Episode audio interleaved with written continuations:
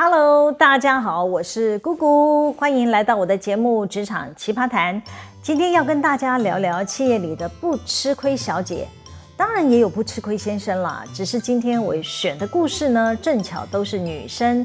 先说好哦，没有性别歧视的问题，不要留言骂我。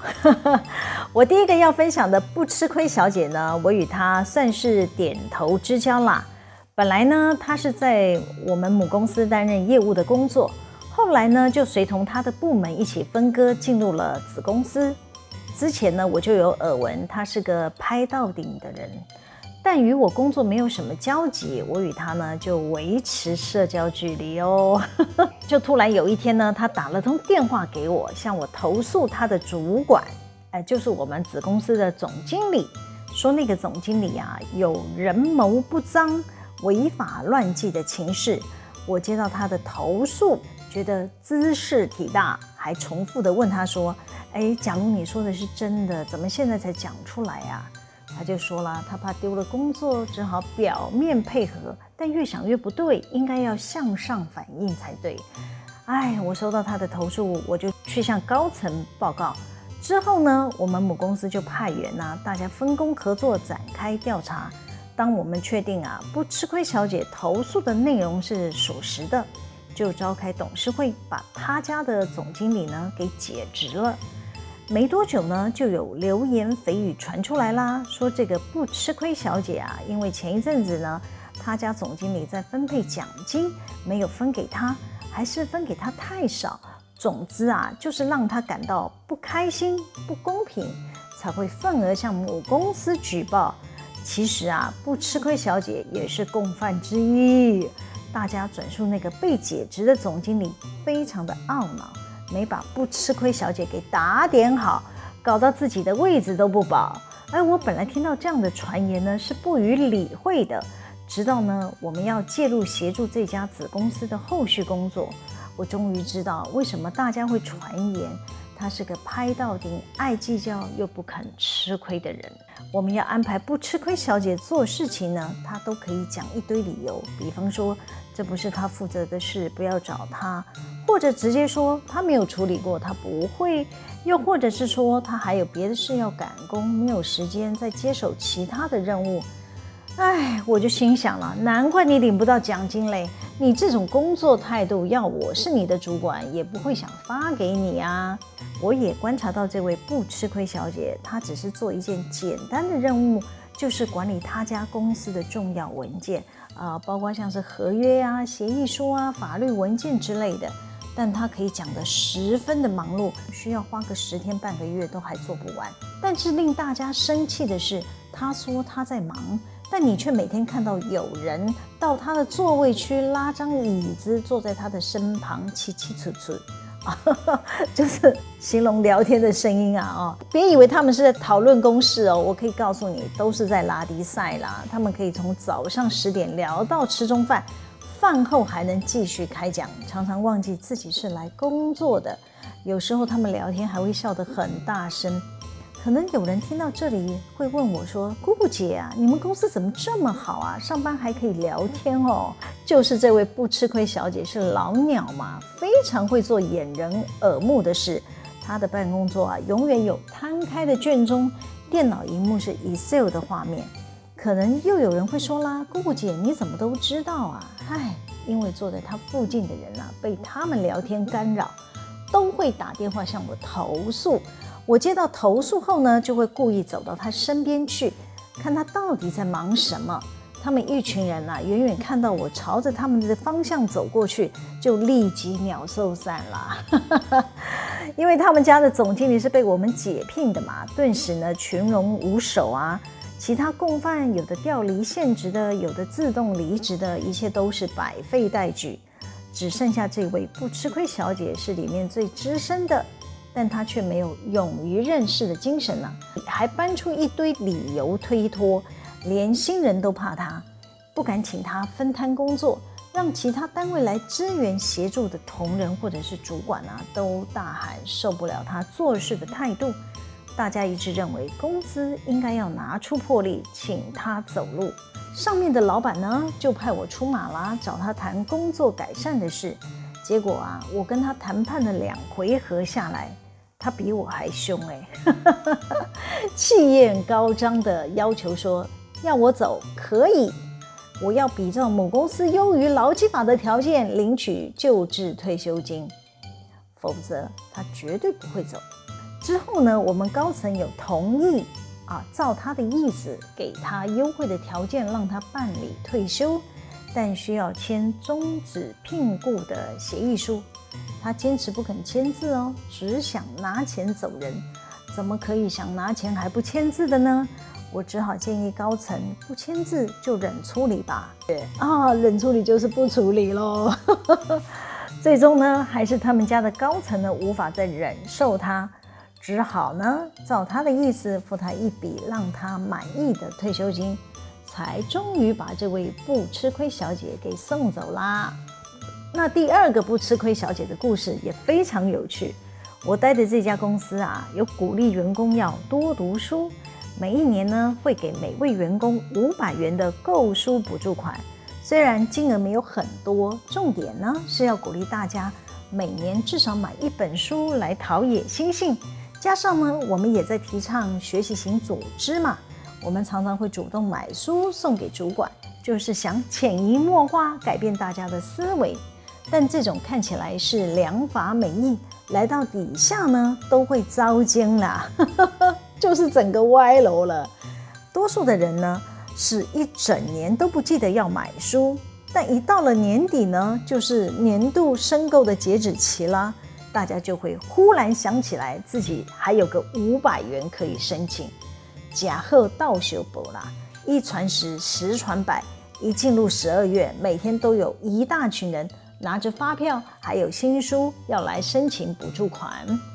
我们的办法呢，会限制补助的书籍种类，比方说漫画书或者是色情刊物就不能拿来申请啦。原则上呢，我们是鼓励大家要阅读优良刊物啦。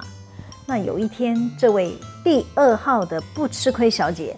拿了一张发票要来核销补助费，那这张发票呢，还是知名的连锁书店发票。但是奇妙的是，不吃亏小姐竟然将发票的购买明细特别用剪刀给剪掉了，只留下发票上面的消费金额大约有六百多元。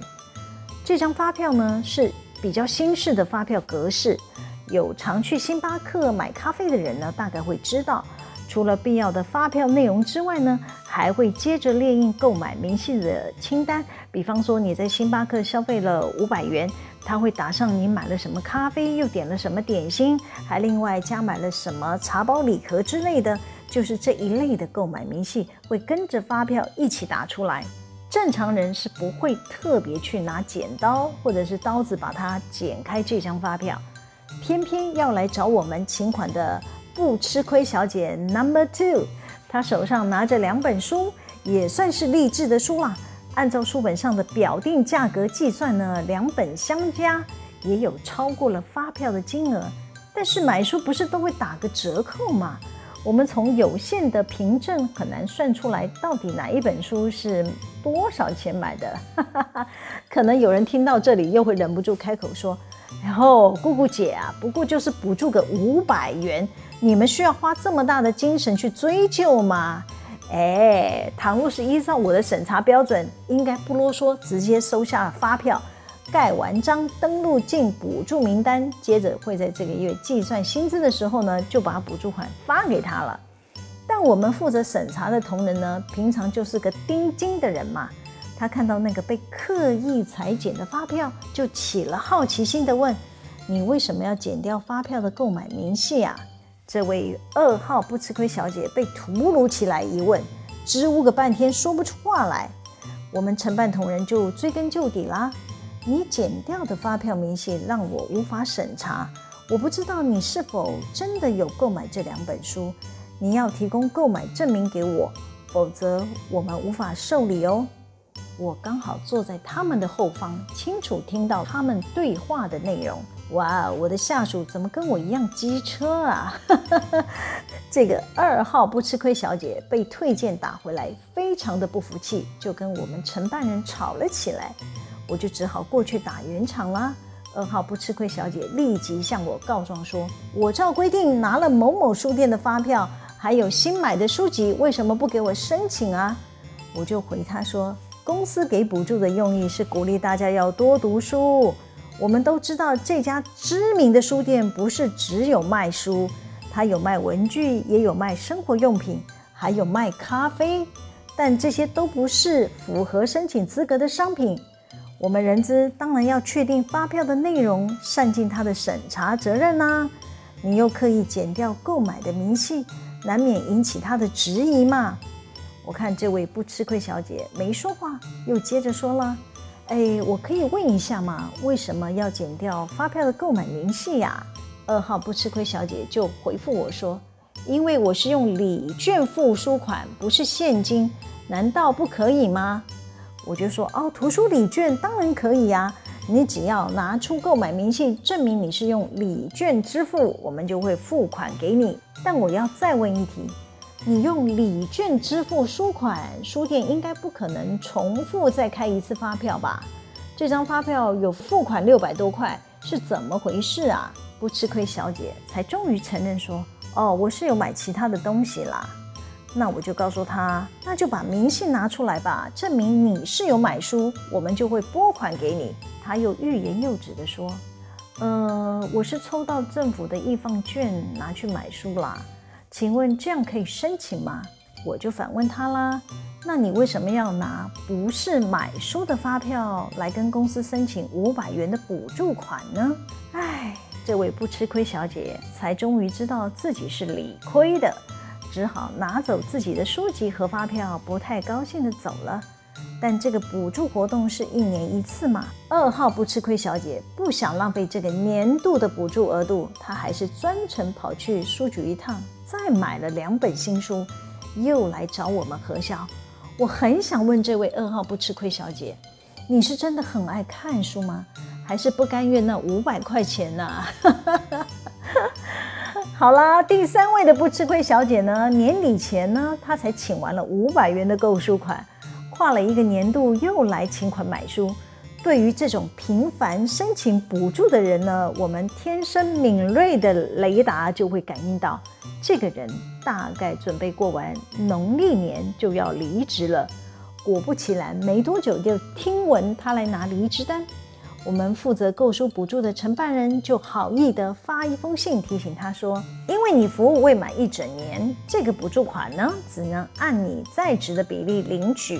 特别告知你一声。”这三号的不吃亏小姐啊，完全无法接受，坚持公司就是要给他五百元，跟我们承办的同仁啊，电子邮件一来一往的打笔账。我是被 CC 副本告知的啦。最后呢，只好换我回信告诉他了。购书补助呢，是公司给员工的额外福利，并不是员工的工资。福利呢，本来就是公司可以制定给予的规则。